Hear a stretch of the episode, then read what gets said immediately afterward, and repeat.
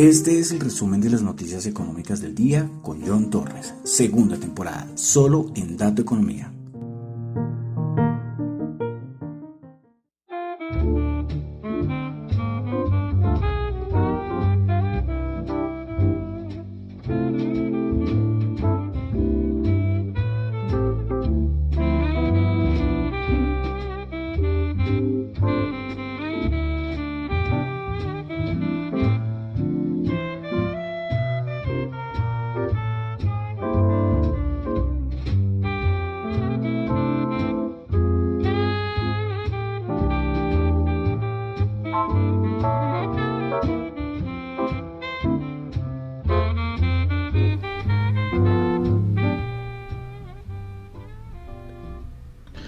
Muy buenas noches, son las 8 y 31 de la noche de hoy, sábado 23 de abril del año 2022. Mi nombre es John Torres y este es el resumen de las noticias económicas de el día. Bueno, del día, aunque hoy es sábado, del día de ayer y el día de hoy, diría yo. Bueno, saludos a los que me están escuchando en vivo en Radio Dato Economía. Recuerden que pueden escuchar la emisora en vivo en la página web que está en la cuenta de Twitter en arroba Dato Economía R al final, o también en la aplicación de Zeno Radio, esta aplicación que está para iOS y para Android. Ustedes la descargan y le dan eh, Dato Economía. Y ahí en Radio Dato Economía o Dato Economía les va a aparecer la emisora y pueden escucharla. Esta aplicación también tiene otras emisoras eh, mm, independientes como la como Radio Dato Economía y pero también ya hay emisoras de las grandes cadenas de las grandes empresas. Bueno, saludo también a los que me escuchan en el podcast, en Spotify. Muchas gracias, como siempre. No olviden calificarlo. En Apple Podcast también, muchas gracias. No, olviden calificarlo. En Google Podcast ahí no se puede, eh, no se puede calificar, pero muchas gracias. Y en Tita TV, la aplicación de streaming eh, descentralizado que ya estoy de ahí desde hace ya un mes más o menos y donde la meta es tener 20 seguidores. Claro, esta es una muy poco conocida esta aplicación descentralizada, pero los que entren ahí Hombre, gracias por el apoyo, pero también es porque conozcan, que conozcan cómo es una plataforma descentralizada. ¿sí? Recuerden, ahí también el enlace para Tita TV también está en la cuenta de en la cuenta de Twitter. Cuando coloco el enlace de los podcasts ahí también coloco el enlace de Tita TV bueno vamos a comenzar con el resumen de las noticias económicas. Recuerden que lo que yo comento acá no es para nada ninguna recomendación de inversión. Son solamente análisis personales. Bueno comenzamos. 21 21 23 de abril 8 y 33 de la noche hora en Colombia. Comenzamos con Asia. Eh, Primero, ah bueno, ya recordé, ¿no? El disclaimer. Lo que yo comento acá no es para nada ninguna recomendación de inversión. Son solamente opiniones personales. si, la, si ya lo había dicho, mm, que lo diga dos veces no hay problema. Bueno, comenzamos con Asia. PMIs. Recordemos que estamos fin de mes y entramos en la época de los PMIs. PMI manufacturero en Japón 53.4, anterior 54.1, el de servicio 50.5, anterior 49.4, pasando raspando el PMI de servicios en Japón. Pasamos a Europa, PMI manufacturero en Francia 55.4, PMI de servicios 58.8. Vámonos a Alemania, PMI manufacturero 54.1, PMI de servicios 57.9. El de la eurozona, PMI manufacturero 55.3, PMI de servicios 57.7.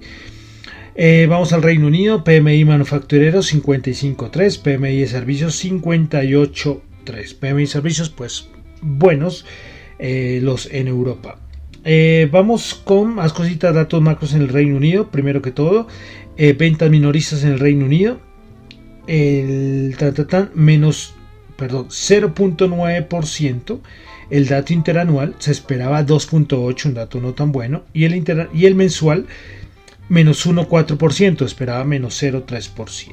Bueno, eh, Standard Poor's hizo una revisión de las expectativas de crecimiento económico del Reino Unido para el año 2022 pues su anterior estimación era el 4,6% y la disminuyó al 3,5%. En todos, todos, banca de inversión, Fondo Monetario Internacional, todos haciendo ajustes a nivel de crecimiento económico de muchas economías en el mundo. bueno, seguimos a Alemania. El gobierno alemán Hablando de pronósticos de crecimiento, pues el gobierno alemán redujo su estimación de crecimiento económico para el 2022 de la economía alemana, la redujo al 2,2%.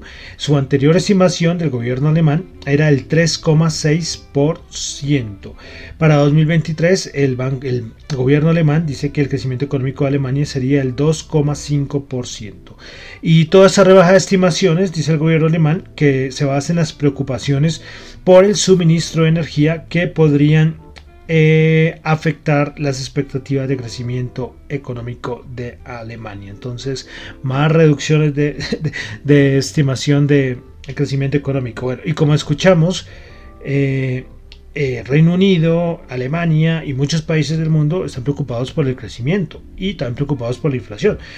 Pero Christine Lagarde dijo el día de ayer que ella no ve por ningún lado que vaya a tener esta inflación. ¿Será que ya no tenemos eh, eh, esta inflación, ya la tenemos presente? Pero Christine Lagarde dice que no. Dice que no. Bueno, eh, terminando por Europa, bueno, Israel siempre hay discusión, ¿no? ¿Es Europa? Es Asia. Pero bueno, es que se supo que por primera vez los bancos, el Banco Central de Israel, pues agregó yuan a su tenencia de divisa de reserva alguien más habíamos hablado, ¿no? En los últimos días que muchos bancos centrales, no muchos, varios, están empezando a mirar al yuan como reserva y están empezando a comprar yuan. Bueno, ahí lo dejamos. Pasamos a América, Norteamérica. Canadá, índice de precios de productor, dato mensual 4 y el interanual ya se ubica en 18,5%. Vamos a Estados Unidos, tuvimos el PMI manufacturero 59,7 el de servicios 54,7. El de servicios se esperaba 58. Entonces no le fue tan bien. Bajó a 54,7. Bueno, eh, todos estos días, los últimos días, miércoles, jueves, viernes, hemos tenido a varios, a, a Yellen, a Lagar, a Powell hablando. Pues Yellen dijo que ella no ve una recesión en los Estados Unidos. Recordemos que la semana, la semana pasada, no, esta misma semana, iniciando semana, ella había dicho que lo que le preocupaba era una recesión en Europa, más no en Estados Unidos. Entonces ya Lagarde dice que no vemos esta inflación y Jeren dice que no, para nada vamos a tener recesión en los Estados Unidos. Bueno, bueno dejamos Estados Unidos, vamos a pasar directamente a las noticias de mercados commodities, índices de Colombia esta vez vamos a dejarlo ahí. El otro día, saben que hay veces que hago días donde Colombia saco un montón de noticias.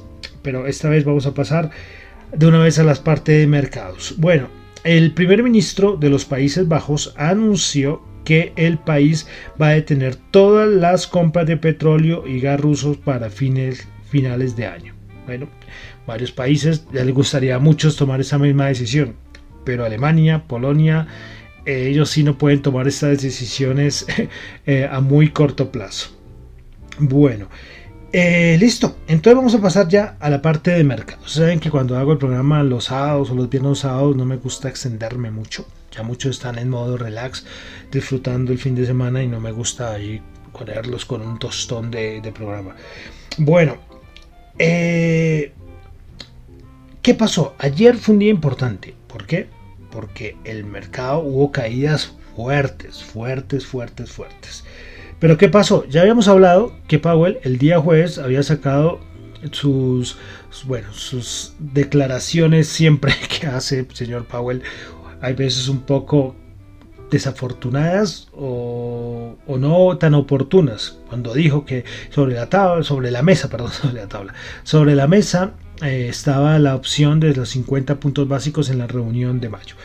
Pero el día de ayer, y no muchos lo han dicho, y es que Nomura, que aquí lo hemos nombrado mucho por los cuantitativos, pues la parte de analistas sacaron un documento muy en la madrugada, muy en la mañana hora colombiana el día de ayer, que dice, es un documento, un paper, no sé de cuántas páginas, pero lo más importante eh, que, se, de resaltar en este paper es que Nomura dice que ellos predicen que la Reserva Federal va a aumentar las tasas en 75 puntos básicos en cada una de sus reuniones de junio a julio. que eh, en mayo va a subir 50 puntos básicos y que esto empujará la tasa de la del fondos federales a un rango entre el 2,25% y el 2,5% para finales de julio.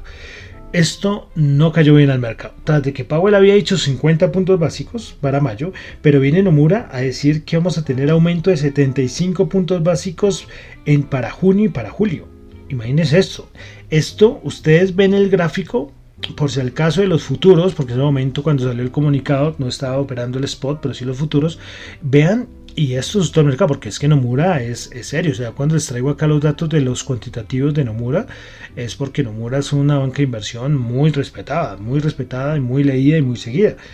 Y claro, cuando, cuando dicen que, ok, que Powell nos había dicho que 50 puntos básicos en mayo, bueno, ok, pero ahora vienen estos a decirnos de 75 puntos básicos entre junio y julio. ¿Qué tal? ¿Qué tal? ¿Mm? Entonces, ayer caídas tremendas, ya ahorita vamos a ver eh, cómo cerraron los índices ayer, pero fue unas caídas preocupantes. Preocupantes, ¿por qué? Porque ya lo habíamos comentado, con el mercado arriba, con el mercado, recordemos que estaba subiendo hace nada, hace unos días, eh, por allá en 4500, el SP500, esto le daba para que todos los miembros de la Fed pudieran ser agresivos. Entonces todo el mundo 50 puntos básicos, Bullard 50 puntos básicos, 75 puntos básicos, todos, hasta Brainerd. Recuerden que habíamos dicho que la que era más conservadora, más eh, eh dovish, eh, salió también con, mensajes fuertes. Claro, ellos dicen el mercado está acá, arriba, pues podemos sacar todos los mensajes agresivos con el mercado arriba y claro, ya no iba a aguantar más el mercado y se cayó. A nivel técnico, con resistencias fuertes, también recordemos ausencia de recompra de acciones y pues con todo esto, pues venimos a un mercado que, que cayó y que cerró feo el día de ayer. ¿Eso significa que ya el crash y todo esto no podría ser necesariamente? ¿Qué va a pasar? ¿Qué va a pasar? Y es muy importante. Estos días que vienen son muy importantes. Banco of America nos avisa que eh, la semana, no esta semana que viene, sino la que sigue, la primera de mayo va a ser una semana muy clave, porque esa semana va a ser Reserva Federal y después dato de inflación. Y van a ser, puede ser un momento muy importante. El problema es que qué va a pasar de aquí, o sea, desde el lunes hasta, el, hasta que haya reunión de la Reserva Federal. ¿Mm? Ahí que lo que va a pasar, tendremos más bajadas, yo, yo, o sea, si a mí me dijeran, yo diría que ya el SP500 bajara, perdiera los 4000 los 4000 puntos, sería maravilloso, ¿sí? Porque recordemos el put de la Reserva Federal, o sea, la Reserva Federal mete miedo y cae en los mercados, pero hay un punto en que todo el mundo dice, la Reserva Federal va a rescatar el mercado y muchos lo dicen, recordemos que lo he mencionado muchas veces acá, por los 3700, 3800 puntos. Entonces eso por un lado, por el lado de renta variable. Por otro lado, los bonos, que ya ahorita también vamos a mencionar cómo cerró la rentabilidad del bono a 10 años.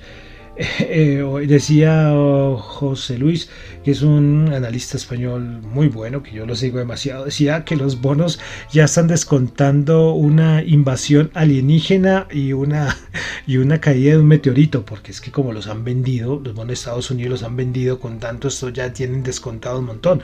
Y recordemos Bank of America, Bank of America también lo voy a resaltar, que pendientes cuando se vayan a dar la vuelta a los bonos, ¿sí? Porque ya están muy sobrevendidos, muy sobrevendidos, con una rentabilidad muy alta. Bueno, entonces lo que está pasando, eh, como les digo, la ventaja es que la semana esta de la siguiente reunión de Reserva Federal es ahorita. Y ya el mercado empieza a ver que vamos a tener 50 puntos básicos. De pronto, si llega Powell a, a, decir de 75 puntos básicos, esto metería un empujón más abajo. Pero recuerden como los mercados, Tú le das la información mala que el mercado no espera, el mercado inmediatamente reacciona, pero después empieza a asimilar y empieza a descontar. Recuerden que así son los mercados. ¿sí? Entonces los mercados son inteligentes. ¿eh? Sí, esto hay que tenerlo en cuenta. Eh, Banco América decía una cosa también importante en su paper. Ellos sacan paper todas las semanas.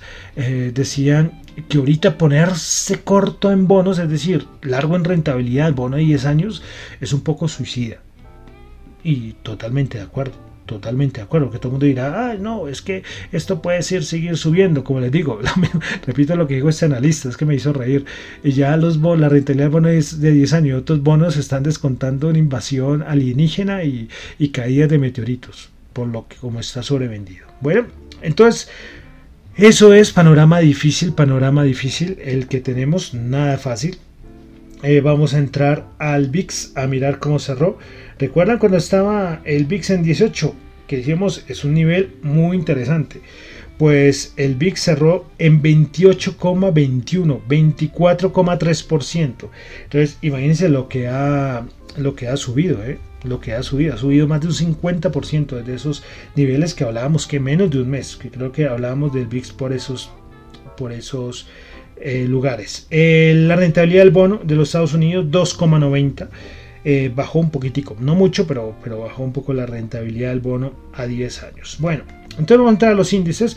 Vamos a solamente a nombrar, saben que los viernes viernes o sábado, precisamente los sábados solamente nombro cómo cerró, no miramos quién, cuáles son las que más subieron y qué más bajaron. Bueno, entonces el Dow Jones bajó 981 puntos, su peor caída de los últimos que 5 meses creo que es.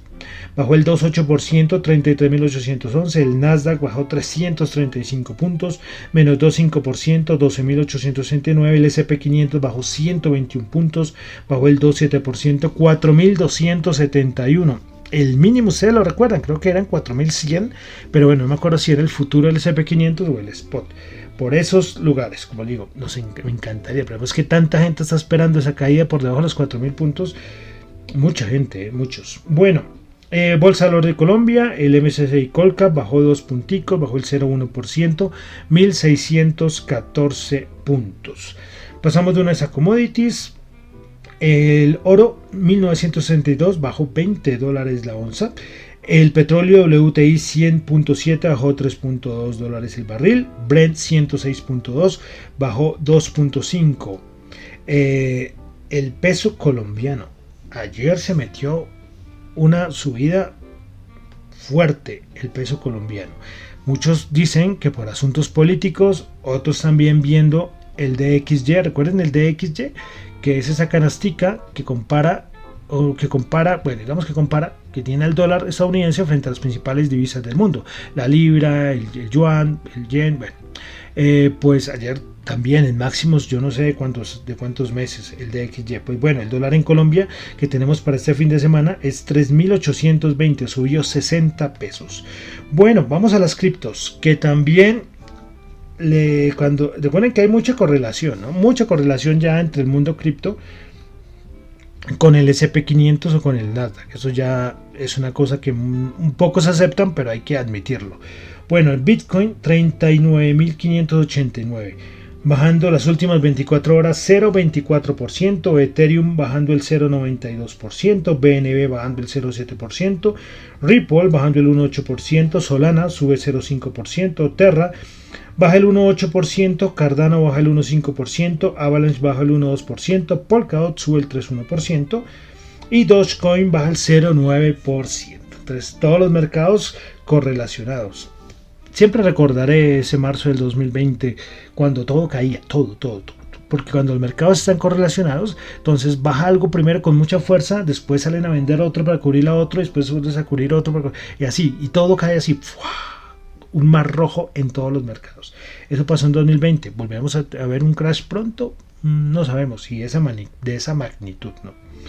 Bueno, y ya, con esto termino por el día de hoy. El resumen de las noticias económicas. Interesante el mercado, interesante. Como les digo, pendientes esta semana incógnita, no, tengo ni idea. Porque además tenemos entrega de estados financieros, eh, que seguimos con entrega de estados financieros en Estados Unidos hay un blackout de recompras, es decir, no pueden haber recompras de insiders. Después sí, después sí, ojito, que cuando vuelvan a recompras, entonces, interesante esto, esta semana que viene y que comienza en pocas horas, en menos de cuántas horas, 24, 32, los futuros salen mañana. Bueno, entonces terminamos. Recuerden que lo que yo comento acá son solamente, solamente opiniones personales, no es para nada ninguna recomendación de inversión. Mi nombre es John Torres, me encuentro en Twitter, en la cuenta arroba Chu, en la cuenta arroba Dato Economía para asuntos de la emisora, radiodatoeconomía arroba gmail.com. Bueno, y vamos a terminar con música. Porque, por si acaso hay alguien que está llegando por primera vez al, al, programa, al podcast, bienvenido, muchas gracias. Aquí estamos haciendo desde hace unos días un recuento musical, desde el año 1922 al año 2022.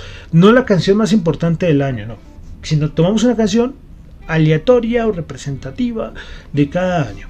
Puede ser que, curiosamente, puede ser la más, la más importante de ese año, puede ser, pero no necesariamente, no necesariamente. Y entonces llegamos al año 1945, con la canción más famosa de esta cantante francesa, Edith Piaf. Yo creo que ya muchos la conocen, Edith Piaf. Bueno, vamos a escuchar entonces la canción del año 1945 es la canción más famosa de Eddie Piaf, pero no vamos a escuchar la versión de Eddie Piaf, vamos a escuchar la versión de Louis Armstrong. ¿Sí? La versión de Louis Armstrong es de 1950.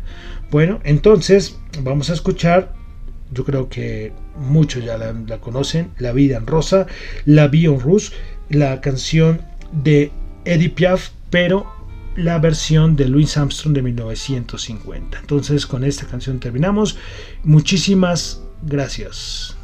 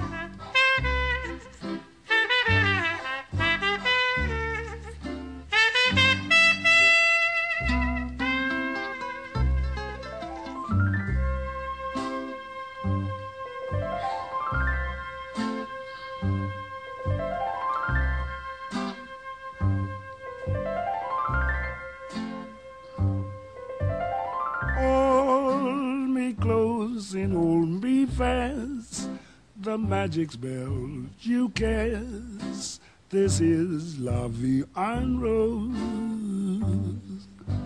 When you kiss me, heaven sighs, and though I close my eyes, I see Vie en Rose. When you press me to your heart, and in a world apart, a world where roses bloom. And when you speak, angels sing from above. Everyday word seems to turn into love song. Give your heart and soul to me, and life will always bleed. La Vie en Rose.